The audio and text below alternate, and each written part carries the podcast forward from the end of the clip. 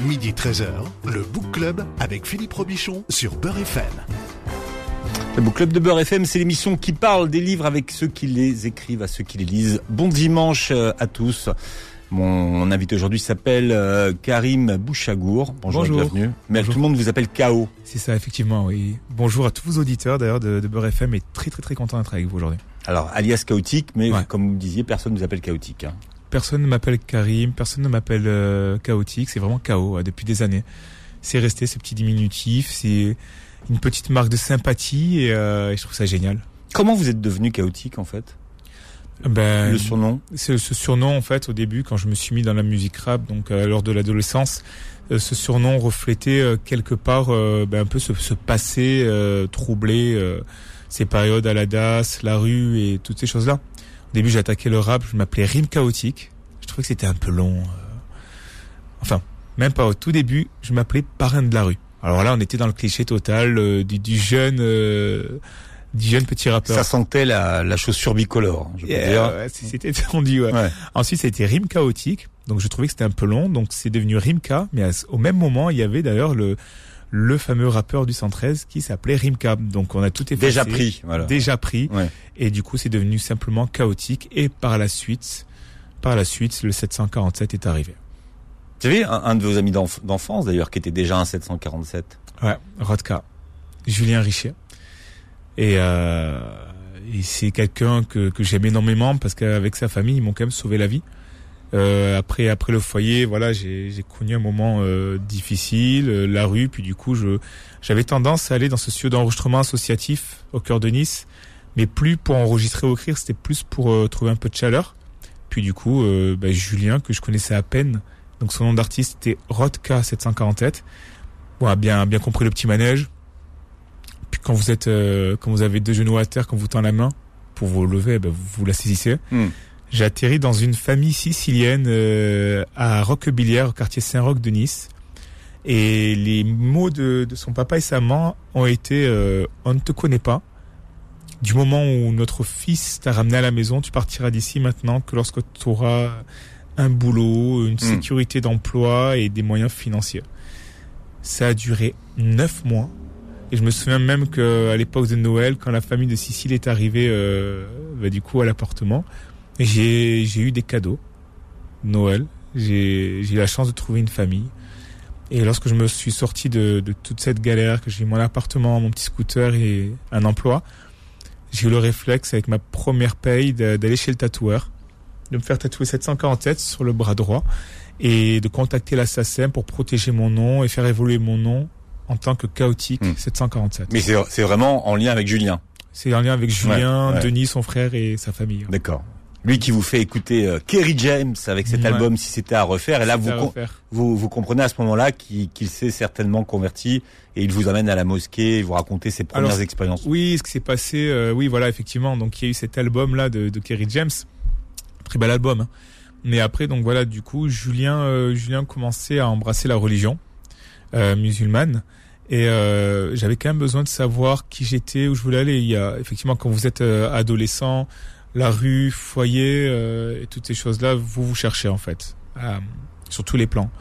Et euh, donc j'ai eu, euh, donc j'ai accompagné Julien à la mosquée deux trois fois. Et euh, donc voilà, moi je suis d'origine algérienne, je ne parle pas un mot arabe, c'est-à-dire que j'ai grandi en famille euh, donc à la DAS avec un certain mode de vie. Et, et du coup, ce qui s'est passé, c'est que un jour, l'imam, donc j'étais avec l'imam, on discutait, puis un jour, euh, donc il me fait répéter des, des phrases en arabe, mais euh, bah, je lui ai demandé de répéter. Et ce qui s'est passé, c'est que à un certain moment, j'étais extrêmement gêné de, que de répéter euh, des propos, sûrement avec un accent médiocre, hein, mais de répéter des propos dont je ne comprenais pas la teneur. Donc à un certain moment, j'ai demandé euh, au monsieur, excusez-moi, mais euh, qu'est-ce que je suis en train de dire euh, Expliquez-moi. Et là, il m'explique que ben voilà, il te reste deux phrases à dire et tu es musulman. Et alors là, je assez choqué, j'explique à ce monsieur, écoutez, euh, j'ai du respect envers toutes les religions, je me cherche Et, euh, et, là, quelque part, ce que vous êtes en train de faire, c'est que vous, vous m'orientez directement, euh, vous êtes directement sur la religion musulmane. Vous me faites répéter des phrases que je ne connais pas. Mais si, si demain je viens embrasser la religion musulmane ou toute autre religion, laissez-moi l'embrasser avec amour et euh, avec euh, une réelle intention et une foi profonde. Du coup, ça m'a, ça m'a fait peur.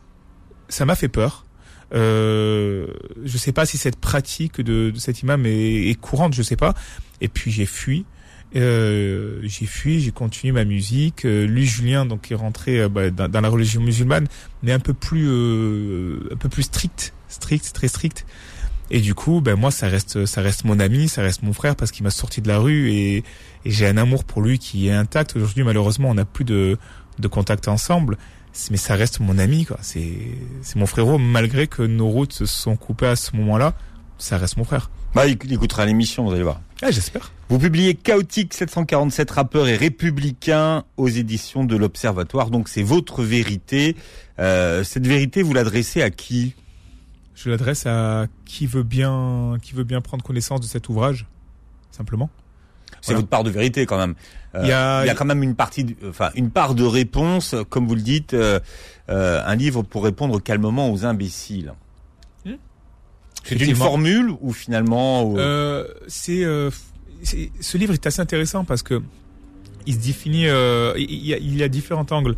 Il y a le côté biopic, effectivement, qui va raconter ma vie de la DAS, de la rue, jusqu'au décès de ma mère dans la rue, et jusqu'à tout ce qui s'est passé derrière, les belles choses et les choses beaucoup moins, beaucoup moins sympathiques, comme les menaces de mort et autres. Et après, effectivement, il y a un volet qui est sur l'engagement social et l'engagement humain. Voilà. Et effectivement, ce, cet ouvrage fait référence à deux, trois choses qui se sont passées dans ma vie artistique et personnelle. Oui, ce, ce, livre change beaucoup de choses aujourd'hui. Dans votre part de, de, de vérité, il y a des choses que vous considérez comme fausses, mm -hmm. qu'on qu qu raconte sur vous, ouais. voilà, qui sont fausses. Ah ben, oui. Donc clairement, qu'est-ce qui est faux dans ce qu'on dit sur vous? Ben, Ce qu'on dit sur moi, c'est quand même assez hallucinant que de, que de défendre, euh, euh, que d'être fédérateur, que de vouloir rassembler les gens au-delà de leur religion, au-delà de leur orientation sexuelle, de leur niveau social, et, et, et qu'on vous traite de, de fascistes, de nazis, de racistes c'est euh, c'est des propos qui sont extrêmement diffamatoires, qui sont extrêmement graves. Donc en gros, quand on est humain, quand on avance, quand on veut fédérer tout le monde mm. et quand on veut faire surtout réfléchir, eh ben du coup on vous traite de fasciste. Je trouve que c'est extrêmement grave de faire des choses comme ça. Maintenant aujourd'hui, je commence donc à vous êtes devenu le, le, rappeur pro-police, chouchou de la droite, ouais. donc facho, nazi, ouais, ouais, nazi. Alors, euh, rappeur de droite. Déjà, est-ce que rappeur de droite c'est une insulte? La politique est un paysage. Je, je demeure être au-dessus. Je suis au-dessus maintenant. Est-ce si que, gens... est que, ça serait une insulte si gens... de dire rappeur de droite? Moi, je sais pas. Moi, la République, je la défends. Les institutions, je les défends et je les défends à 100%. Mais vous répondez pas à ma question là, par contre. Hein vous répondez pas à ma question. Est-ce que rapport, un rappeur de droite, ça serait une insulte? Il n'y a pas d'insulte. Bon. Rappeur de gauche, rappeur de droite, est-ce que, est-ce que, est-ce que rappeur de gauche, l'extrême gauche, est une insulte C'est en fait, ce sont les gens qui euh, qui ne me connaissent pas et qui du coup essaient de me mettre dans des petites cases. Donc maintenant ça va, maintenant je trouve ça marrant, mais au début c'est assez embêtant en fait les gens, les gens vous mettent dans des cases comme ça, on vous demande rien, on va faire un papier ou on va mettre un commentaire. Et ce qui est maintenant absolument génial. Alors là, il y a des titres dans, dans, dans ce que j'ai donné, par ouais. exemple, il y a des titres de, de, de journaux comme l'Obs, Libération. Oui, oui, voilà, oui, bon, oui, oui, oui, et, j'en ai pris connaissance et, aussi. Et, et, et, pas que. Mais par exemple, euh, euh, donc rappeur de droite ou d'extrême droite, vous n'êtes pas ça. Non. Non, d'accord. Non. Donc facho. Non.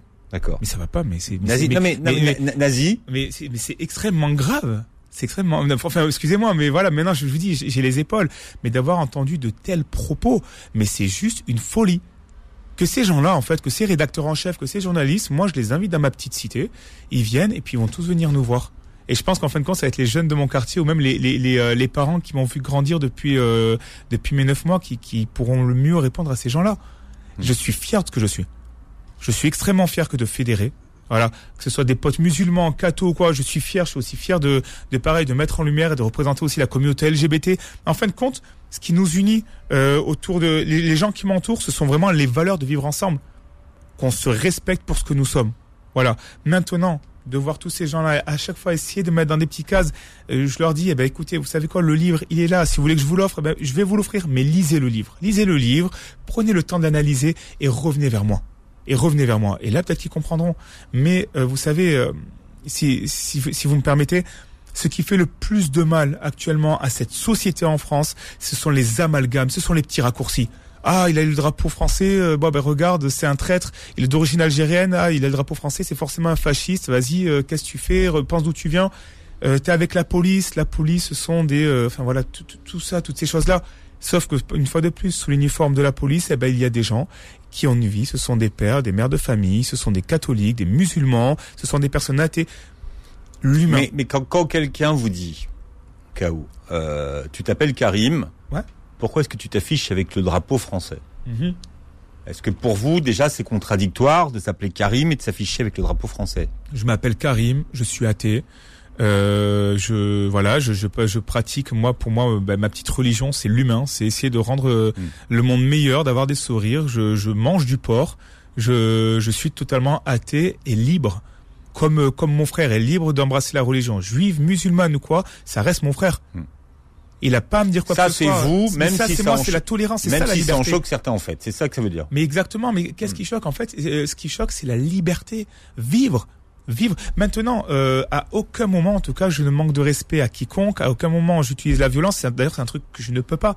Mais regardons-nous pour ce que nous sommes. Et c'est ça, en fait, le, débat. En fin de compte, c'est vraiment... euh, on parle de l'humain et on se rend compte que dans la société qu'on a construit, avec l'arrivée des réseaux sociaux, avec l'arrivée de certains médias et tout, en fin de compte, il y a une tension qui est persistante. Mais le jour où cette tension baissera, le jour où on acceptera tous de se voir pour ce que nous sommes, pour ce que nous sommes, vous allez voir que du coup on va créer un nouveau mouvement en France qui sera beaucoup plus positif et beaucoup plus sincère que nous voyons actuellement. Enfin, aujourd'hui, l'intérêt, c'est peut-être de faire du buzz. Mais, mais ça, mais on, on le voit très bien. euh, on voit très bien que c'est une stratégie qu'utilisent certains hommes politiques, que certains artistes et autres. Ben moi, c'est une stratégie. C'est pas un truc qui me fait kiffer. C'est pas un truc qui me fait kiffer. Je préfère venir vous voir chez Beurre FM ou tel ou tel média et dire ah ben voilà, je m'appelle Karim, je suis pas du tout dans la religion. Moi, ce que j'aime, c'est faire des chansons, mettre en avant la cause des enfants malades, mettre en avant la cause des femmes battues, faire de l'argent pour les restos du cœur, faire de l'argent pour la banque alimentaire. En fait, c'est être sincère. Et le soir, j'en dans ma cité, 11e étage, je suis posé tranquillement, j'ai mes gamins dans les bras, et au moins je suis resté sincère avec moi-même et je peux me regarder devant Dans la cité à laquelle vous avez grandi, que vous n'avez Ah, pas je l'aime, quitté. je l'aime, je, je suis fou amoureux parce que, ben, parce qu'on est ensemble. Et parce qu'on voit les petits gamins euh, tenir la porte à la pap- au papy, à la mamie, parce qu'on se dit bonjour et parce qu'on s'apprécie pour ce que nous sommes. Bon, chaotique, vous avez euh, chaos, hein, vous avez une heure pour rétablir les vérités sur vous. On va raconter votre histoire. Cette histoire, vous l'avez euh, racontée dans un livre qui s'appelle Chaotique 747, rappeur et, et républicain aux éditions de l'Observatoire. Le Book Club revient dans un instant. Midi 13h, le Book Club avec Philippe Robichon sur Beurre FM. Voilà, j'ai chaotique aujourd'hui. Chaos à l'occasion de la publication de son histoire s'appelle Chaotique 747, rappeur et républicain aux éditions de l'Observatoire. Donc il y a aussi, vous parlez du biopic, donc c'est votre histoire que que vous euh, que vous racontez. Oui. Elle est complexe quand même votre euh, votre histoire. Vous avez euh, vous avez vos deux parents. Hein. Vous avez votre père qui est algérien, qui vit en, en Algérie ouais. voilà, euh, qui pouvait pas rester sur le territoire français. Vous avez votre maman, Mm. euh, qui est algérienne aussi. Euh, elle peut pas vous garder. Donc, en, en, vous avez neuf mois, vous êtes placé, Placé en famille euh, d'accueil. d'accueil. Une famille qui a déjà cinq enfants. Oui. Donc vous grandez et, et ensuite vous êtes rejoint par votre petit frère puisque votre maman elle a un deuxième enfant pendant que vous êtes On, déjà on- on est trois en tout. Trois euh, avec ma petite sœur aussi, Chloé. Euh, Mais vous en des- parlez pas dans votre dans différents. de- de- Non, non, je l'ai Ouais. dit à la fin, mais j'en parle pas parce Mm. que c'est vrai que euh, mon petit frère, on a 4 ans de différence. Et, euh, et moi, déjà, je suis arrivé à la famille d'accueil, enfin, du peu que j'ai su sur moi, et dans un état assez... euh, C'était délicat, voilà, et des traces de cigarettes sur le bras, enfin, il y a des choses assez... Je sais pas trop de choses, en fait, sur mon passé. Et euh, après, mon petit frère, pareil, une seule fois, j'ai juste... Ma grand-mère depuis m'avait dit une phrase comme quoi euh, c'était encore pire que moi. Ma petite sœur est que Celle que vous 98. appelez votre grand-mère, c'est Ma grand-mère adoptive, Voilà, voilà. c'est la dame de Voilà. la famille d'accueil. Voilà, j'ai jamais grandi avec, euh, Mm. j'ai jamais euh, dit le mot papa ou maman, j'ai jamais dit je t'aime, j'ai jamais entendu euh, le mot je t'aime. Donc effectivement, il y a une carence effective, c'est c'est développé à travers les années. Et ma petite sœur Chloé, elle est arrivée en 98. C'est plus que ça. Euh, bah alors, euh, Mm. on peut s'arrêter un instant, un petit Oui, peu dans, oui. dans l'ambiance à laquelle vous, Ouais. vous grandissez. Euh, Ah oui, vous dites qu'il y a une carence affective. Euh, Aujourd'hui, on appellerait le 119, le numéro national pour l'enfance en danger, parce que vous avez eu ce qu'on appelle une éducation à la dure. Hmm. Oui, mais la carence affective, euh, Bah, non, mais vous, la, vous la comprenez en grandissant, en prenant distance et en, en analysant la vie. C'est pas à 7 ans, 8 ans qu'un enfant va avoir euh, le, le, le- la, la faculté de prendre distance en disant ah ben tiens euh, ah m'a jamais dit je t'aime. Quand vous grandissez, Non mais les manière- coups, moi, moi, je parle des coups. Euh, oui c'est ouais c'était oui c'était violent ouais. Ouais, parce Non, il que y a des trucs, il y a des passages qui ont été violents. Parce Ouais. que vous vous expliquez que un, on, on a une carence affective qui est institutionnalisée par le système. Donc ça, c'est ce qu'on appelait anciennement la DAS, mais qui aujourd'hui qui est l'ASE. Effectivement. Donc c'était ça, ce sont des consignes que les familles d'accueil avaient. Dans le cas où les parents, les géniteurs euh, ben, reprendraient ou auraient pu reprendre leur enfant, effectivement. Donc c'est pour qu'il y ait une cassure moins moins violente entre la famille euh, d'accueil adoptive et l'enfant placé.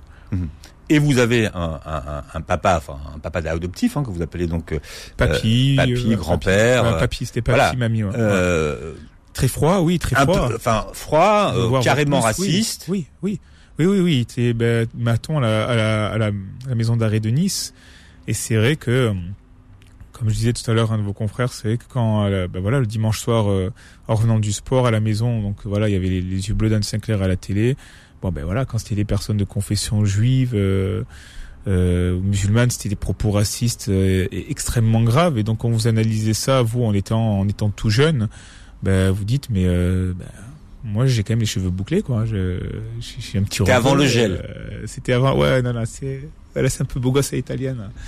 Mais je veux dire, non, effectivement, euh, quand vous analysez toutes ces données-là, euh, ben, vous commencez à vous poser des questions, plus un peu les les questions des copains en classe, en CE2, en CM1. Euh, toi, t'es un petit gris et pourquoi ta mère elle est vieille, pourquoi elle est C'est blanche ce qu'on vous disait. Hein, vous étiez, vous, vous étiez Ouais, gris. ouais, ouais. Et d'ailleurs, je pensais à un pote, ben, je l'ai au téléphone tout à l'heure en voiture, là, Fafa, Fabien.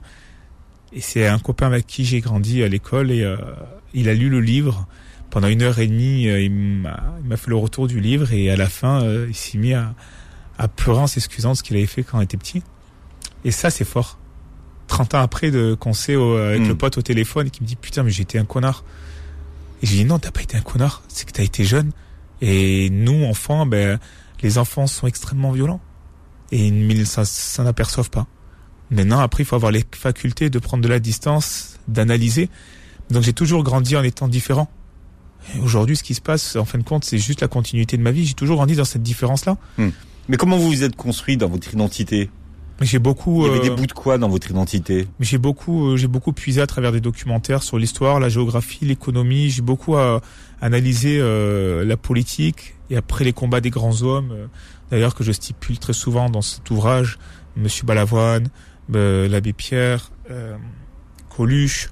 C'est j'ai j'ai toujours euh, j'ai toujours peut-être eu euh, profondément le, le truc de, de, de ne pas aimer l'injustice. De ne pas aimer l'injustice c'est un truc que j'ai beaucoup de mal. À l'époque au collège pareil quand je voyais euh, des copains se faire raqueter ou être embêtés par des plus grands j'allais toujours me mêler. Bon ça retombait sur moi hein. ça retombait sur moi. Mais il y a, y a toujours cette, cette chose là j'ai j'ai du mal j'arrive pas. J'arrive pas. Qu'est- Qu'est-ce que, et à quelle distance vous avez grandi de votre algérianité? C'est le point zéro y a rien si, si, si, voilà, si ma question fait sens pour vous ou si elle vous concerne pas d'ailleurs en fait. votre question est pertinente et euh, Parce que vous avez quand même une maman, bon, qui était euh, algérienne, hein, qui était, voilà, papa algérien. Ben, Et- votre et- question est, est pertinente et euh, et euh, je suis conscient d'être euh, d'être sur les ondes d'une d'une radio dont, dont beaucoup d'auditeurs d'ailleurs sont d'origine algérienne et, et, et je les salue et je les embrasse. Mais c'est vrai que j'ai une vie qui est, qui est différente de beaucoup de gens. Je n'ai pas grandi avec, euh, je n'ai pas grandi dans la religion. Je n'ai pas, j'ai j'ai grandi vraiment d'une façon totalement différente. Mais aujourd'hui, là où je m'estime heureux, c'est que j'ai grandi et j'essaie de faire le bien autour de moi à travers toutes les actions Mm. que je fais, les actions humaines, sociales. Mais c'est vrai que je n'ai jamais été en Algérie. Et il y a une fois, euh, il y a un passage qui était assez spécial. J'ai toujours pas compris ce passage. C'est vrai que à un certain moment, en grandissant à la DAS, on m'a donné rendez-vous euh, et on m'a demandé, euh, bah, du coup, si je voulais être français ou algérien à 18 ans. Et j'ai pas compris ça. J'ai dit, bah, écoutez, mais je suis né ici, euh, je, je suis français. Pourquoi vous me posez la question Ouais, voilà, ouais. ouais. Et, euh, et du coup, donc, euh, et après, on va- il y a, certains m'ont dit, écoute, nous, on ne va pas en Algérie pendant tant d'années, euh, de peur qu'on te bloque pour faire l'armée. Et alors là, Ah, vous, vous faites euh, partie de, ces- de cette génération où c'était encore. euh, Ouais, ouais. ouais. Et voilà, on en et- prenait pour deux ans. Ouais, voilà, et on me dit, euh, voilà, et en plus on te, on te montre un tableau euh, extrêmement euh, strict et froid. Je dis, mais moi je comprends pas, je suis né ici, j'ai déjà rien demandé de venir euh, en vie, enfin de, de, de, voir la vie. J'ai déjà ces, ces problèmes assez complexes. Bon, ben maintenant, y a 18 ans, du coup, il y a ça qui se... Donc voilà, non, c'est j'ai un parcours de vie assez atypique, effectivement. Votre livre euh, explique un petit peu ce que c'est que d'être, euh, non même beaucoup, euh, d'être placé euh, à l'ASE, anciennement la, la DAS, ce qui arrivait aux enfants, de la violence qui se passait, parce que voilà, vous étiez placé jusqu'à 16 ans ou 18 ans, vous êtes allé en famille d'accueil jusqu'à 16 ans, ensuite voilà, vous êtes allé en, 15, en 16 ans. appartement. Après, Euh, j'ai pas, après, je passais par les foyers. Et une fois que, une fois qu'au foyer, ben, vous êtes très, très discipliné. Quand les éducateurs vous disent, par exemple, de rentrer à la maison à 19h, eh ben, je rentrais à 18h55. Euh, en plein été, le foyer était, euh, était assez loin de la promenade des Anglais, mais moi, j'aimais bien euh, partir avec ma planche de skate et mon baladeur à écouter du bon son et me balader. Ben, je pouvais pas y aller. Parce qu'en fait, je partais du foyer à 8h du soir. Et les éducateurs me disaient, ben, tu rentres pour 9h. Donc, qu'est-ce que je faisais? même si j'avais euh, envie de, de voir la Méditerranée, de, de m'amuser à, à faire du skate, ben je restais pas loin, puis je rentrais. Voilà, euh, à l'heure qu'on me disait. Puis au fur et à mesure, j'ai com- commencé à, à- à acquérir la, la confiance des éducateurs. Jusqu'à un certain moment où là on vous dit bon ben maintenant on va te prêter un appartement du foyer et tu vas apprendre à vivre avec euh, 30 ou 40 euros par semaine. Ça va apprendre à te responsabiliser, euh, À gérer un budget, à gérer un budget, à faire tes courses. Et puis en fait, ce que je faisais, moi, ma mère donc était, était SDF et au bout d'un moment, elle a été sous tutelle. Ça s'appelle la c'est TIAM. votre, votre maman, Ma- euh, ma- voilà, ma votre vraie mère, génitrice. ma vraie mère, ouais, avant qu'elle Ouais. meure. Mm. Et euh, du coup, ce que je faisais, euh, ben, en fait, c'est que je mangeais avec 10 euros. Et, euh, et après, ben, soit je faisais les courses pour elle, soit je donnais de l'argent. Mais en fait, un jour, je me suis rendu compte euh, ben, que du coup, j'ai ouvert le frigo et en fait, il y avait plein de bouteilles d'alcool mélangées. Il y avait du rosé, il y avait de tout. Mais euh, en fait, elle puisait vraiment. La, la bouteille était comme ça ouverte. Et en fait, à la moindre goutte, c'était ça, ça, m'avait choqué. Je compris qu'en fait, l'argent que je lui donnais était pas forcément bénéfique pour sa santé, pour moi. Et après, bon, d'ailleurs, j'en parle dans le livre. Il y a une altercation. Elle habitait au cinquième. Et euh, j'ai jeté toutes les Avec, bouteilles avec par la la personne avec qui elle partageait euh, sa, sa vie. Hein. oui, Ouais. qu'il avait, euh, qu'il avait frappé. Qu'il avait ce- tabassé, ouais. ce- cet épisode-là est extrêmement violent. Et le jour où j'ai fait face euh, à la police et autres, ben, du coup, euh, ma mère a pris euh, la défense de mon ex-beau-père qui s'appelait Denis. Ma mère est morte du sida en 2009, donc je l'ai enterrée à Brignoles exactement. Je suis jamais encore retourné sur la tombe parce que je sais pas, il y a, y a pas le truc en fait. Donc euh, puis je m'étais dit euh, le jour où je deviendrai un homme, j'irai sur sa tombe. Là, je commence à y penser juste pour lui amener un livre. Et euh, l'homme qui l'a qui l'a frappé, euh, donc Denis, Denis Boto, qui était en fait mon ex-beau-père, c'était une c'était une bagarre une bagarre sous fond d'alcool et de drogue. Euh, bah, j'avais plus de nouvelles et j'ai appris euh, qu'il s'est mis une balle dans la tête il y a il y a trois ans. Donc euh, en fait c'est pour ça que les gens comprennent pas ma vie. Dans mes chansons, il y a des choses que je peux pas dire. J'ai juste une chanson qui sortira peut-être un jour, Hmm. mais j'ai pas envie de, de parler Mm. de ça. Je veux donner autre chose aux gens. Oui, mais il y a aussi, il y a aussi, il y a- aussi quand même, vous faites un rap qui est engagé, Ouais. qui euh, notamment s'intéresse Sur le plan humain, voilà. social et politique, bien sûr. Donc ça, c'est une partie de votre histoire que vous que vous chantez. Oui, que je reflète, mais je la Mm. reflète pas à l'identique. Par exemple, la chanson Femme forte, qui est euh, en l'occurrence qui euh, les, le, voilà, les, les femmes battues. Euh, j'avais, j'aurais pu raconter euh, la, la vraie vie de, de ma mère par rapport à cette soirée-là. D'ailleurs, que je raconte dans le livre. Le livre, j'ai vraiment, vraiment voulu euh, aucun filtre, brut. Mais non, non, non. J'ai sur le clip Femme forte, j'ai voulu euh, mélanger un peu ma vie et beaucoup de fiction parce qu'il y a encore une certaine retenue, une certaine timidité, je pense. Donc, euh, et puis le message est le même. Il y a la brutalité des images, la brutalité des mots. Il y a, il y a quand même cette nécessaire, vous dites-vous, euh, réforme à faire des des, des placements hein, aux enfants euh, de l'ASE aujourd'hui, même si les choses changent. Oui, oui, oui, oui, Ah. oui. J'ai eu la chance d'être reçu par euh, le sénateur Monsieur Bonne et euh, par euh, bah, d'ailleurs Roger Carucci sur cette thématique-là. Et je leur expliquais au, au combien euh, la cassure était trop trop délicate et trop brute d'un enfant. L'enfant pouvait, enfin l'enfant, le- le l'adolescent ou le, Hmm. le jeune- le jeune adulte pouvait très vite se retrouver euh, de la sécurité à, à l'angoisse de la rue, à être SDF. Quand on prend les quand on prend les chiffres des personnes vivant dans la rue, on se rend compte que 40% de ces gens-là, du coup, ont sont passés par ce système-là. Donc effectivement, c'est vrai qu'on peut se poser des questions, mais il y a tellement de choses à réformer, vous savez. Chaotique 747 rappeurs et républicain, c'est le titre de votre histoire aux éditions de l'Observatoire. Vous êtes notre invité jusqu'à 13h ce Beurre FM. Merci. Le Book Club revient dans un instant. Midi 13h, le Book Club avec Philippe Robichon sur Beurre FM. Voilà, c'est euh, Chaos, Chaotique qui est notre invité aujourd'hui à l'occasion de la publication de son histoire, s'appelle Chaotique 747, rappeur et républicain aux éditions de l'Observatoire. Euh, à vous parler d'un projet qui a changé euh, votre vie, c'est ce projet hashtag Projet 18. Projet 18. Qui a été donc jugé comme chanson patriote et étiqueté euh, d'extrême droite. Déjà, comment est né le, le, projet? Alors le projet, en fin de compte, euh, je, il y avait de plus en plus d'agressions vers la, la, police et les pompiers. Et donc je me disais, à ma petite échelle, qu'est-ce que je peux faire pour essayer de retisser le lien entre la police, les jeunes, enfin la police et les Français et les pompiers et mettre en avant du coup euh, de la meilleure et de la plus belle façon qui soit euh, une vidéo qui, qui mette ça en avant. Voilà. Et du coup, donc j'ai fait cette chanson, Projet 18, et euh, d'ailleurs j'ai eu la chance de travailler avec des vrais policiers, des vrais pompiers, des vrais médecins membres du SAMU et des vrais gamins de quartier. Voilà, c'est ça c'est pour le clip. C'est ouais, et ça c'était énorme parce que du coup même on a pu aussi montrer aux enfants, aux gamins de quartier qu'ils étaient euh, capables, capables de jouer des jeux d'acteurs. C'est-à-dire c'est pas un mm. acteur, ce sont des, des, vrais jeunes à qui je suis toujours en lien. Et le scénario, donc voilà, mis en avant euh, la, vie d'un jeune, bon, ben, squattant le, quartier, n'allant pas à l'école, et puis les pompiers arrivent et ce jeune, euh, ben, comme un jeu, va appeler ses autres copains, vont se mettre à caillasser le véhicule sapeur-pompier. Les sapeurs-pompiers ne, ne pouvant pas accéder du coup sur le lieu de l'intervention sont obligés donc de, de, repartir. Puis ce jeune, bon, est content, rentre chez lui, il ouvre la porte du bâtiment, il entend crier, hurler. Il monte et là il se rend compte que sa maman avait appelé les services de secours et que le papa est malheureusement décédé. Donc euh, les images sont euh, sont choquantes. On m'a souvent demandé euh, est-ce que c'était la réalité? Et non, j'ai j'aime écrire. J'adore scénariser des choses. J'adore inventer. Le soir quand je suis au lit, je, sais pas, j'invente plein de choses. J'ai juste voulu en fait faire quelque chose, faire un, un, un clip de musique, un clip de rap qui pourrait éventuellement devenir un outil de prévention. Voilà, un outil de prévention. Euh, et donc, oui. Ça, c'était votre intention, voilà. Ça, c'était mon intention. Donc, c'était pédagogique, c'est ça? Oui, oui, et préventif. Et d'ailleurs, aujourd'hui, c'est un, c'est un réel outil de prévention parce que j'ai la chance d'être chargé de prévention.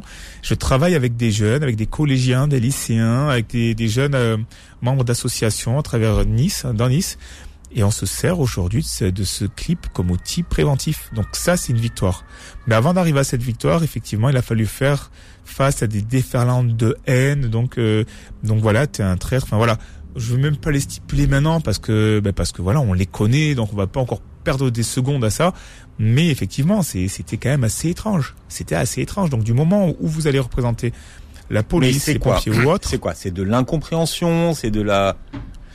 Je, je, Comme, comment vous expliquez justement ces réactions c'est, vous savez, c'est assez difficile que de se mettre dans la tête des personnes qui, euh, qui, qui, parlent, qui parlent comme ça. Euh, je sais que des fois ça arrive même sur ma page Facebook. Et alors là, ce qui est génial, c'est que au lieu de la personne, au lieu de la bloquer, au lieu de lui répondre euh, d'une façon euh, très très froide, eh ben non. Je préfère, je prends son numéro, c'est m'est déjà arrivé plusieurs fois, et on débat. On débat. S'il faut passer deux heures, eh ben je débat deux heures avec elle. Et puis en fin de compte, à la fin, la personne me dit, mais en fin de compte, je voyais pas ça comme ça. Je suis désolé. Donc, il suffit même, et en fait, les, insultes, il faut les accepter. La critique, il faut l'accepter. Même les menaces de mort, il faut les accepter. Par contre, derrière, il faut faire naître le débat hmm. et expliquer là où vous voulez en venir. Mais est-ce que vous étiez préparé à ça? Ben aucunement aucunement. Comme euh, comme aujourd'hui je suis pas j'étais pas prêt à sortir un, un livre à tout vendre au salon du livre à connaître une rupture de stock. J'étais pas prêt à faire de la télévision. J'étais pas prêt aujourd'hui. Enfin vaut mieux que ça se passe dans ce oui oui effectivement. mais ce, que, je veux dire j'étais j'étais pas prêt pour ça mais pas du tout. aujourd'hui la, la, la, normalité c'est de rester avec son stock de livres hein, hmm. donc euh, voilà. Moi moi moi vous, vous savez tout ce que je vis aujourd'hui est, est une chance. C'est une chance pourquoi? Parce que parce que j'ai la chance d'avoir une tribune sur laquelle je peux enfin euh, hurler ce, ce, message d'amour, de bienveillance envers, envers hmm. tout le monde. Mais est-ce que la tribune, vous l'avez parce que vous avez un message pro euh, force de l'ordre?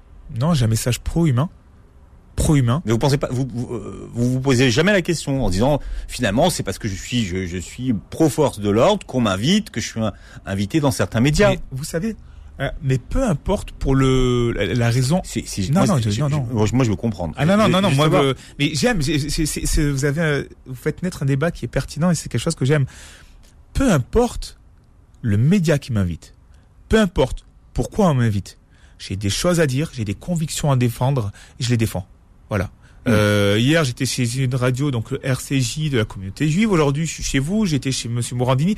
Mais ce qui, ce qui compte, c'est ce qu'on a à dire et ce qu'on veut faire. Moi, le but, c'est je veux continuer à fédérer. Je suis pas là à regarder, ah ben tiens, tel média m'invite, ah il a fait ça, ça, Mais ça. fédérer, est-ce que ça veut dire convaincre? Oui, convaincre convaincre, convaincre. Ceux qui ne qui sont pas d'accord avec vous, par exemple. Ouais, bien sûr. Le milieu du rap, enfin Ouais. une partie du milieu Bien du sûr. rap qui s'exprime, hein, Bien sûr. qui est ouvertement incontroverti. Est-ce que vous pensez vraiment que vous pouvez les convaincre ou finalement c'est mort, euh, ils écoutent pas Non, et, mais, et leur euh, idée est faite Non, non, je pense pas. Je vais. À aucun moment je doute. J'ai jamais douté. Vous avez lu mon livre, vous avez vu d'où je pars Je doute pas, je fais. Euh, je vous dis, il y, a- il y a des grands hommes qui ont fait des, des très belles choses en France. Ont-ils douté une fois Imaginez si Coluche était chez lui et, et- et imaginez, imaginez-le de douter. Est-ce que je vais faire les restos du cœur Oui et non. Il a pas douté. Il a fait et des, et des personnes mangent encore là-bas. Après, c'est peut-être être utopiste, ça je l'avoue, mais j'ai pas envie de douter, j'ai pas envie de perdre ce temps à douter. Mais est-ce que est-ce que est-ce que enfin aujourd'hui pour débattre, Ouais.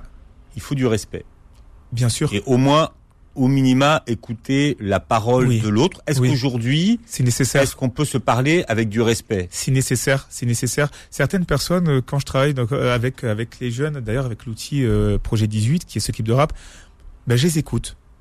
On n'aime pas la police, j'aime pas la police. Moi, quand je les vois, je fuis, j'ai peur. Ça, ça, il faut les écouter. Il faut les écouter. Si vraiment on veut construire un, meilleur- un avenir meilleur, il faut les écouter. Mais il faut écouter tout le monde. Côté police, côté jeune, il faut écouter tout le monde. S'il n'y a pas ce respect mutuel et peu importe le débat que vous mènerez, ça ne servira à rien de débattre parce que les deux personnes jugeront qu'elles ont raison et ça va juste apporter des tensions et c'est exactement ce qui se passe aujourd'hui. Ces tensions-là amènent à la division. Et à la division, on ne fera rien de bon.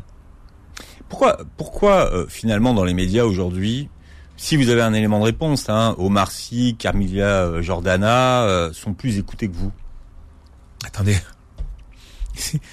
Euh, je m'appelle Karim, je suis dans une petite cité HLM.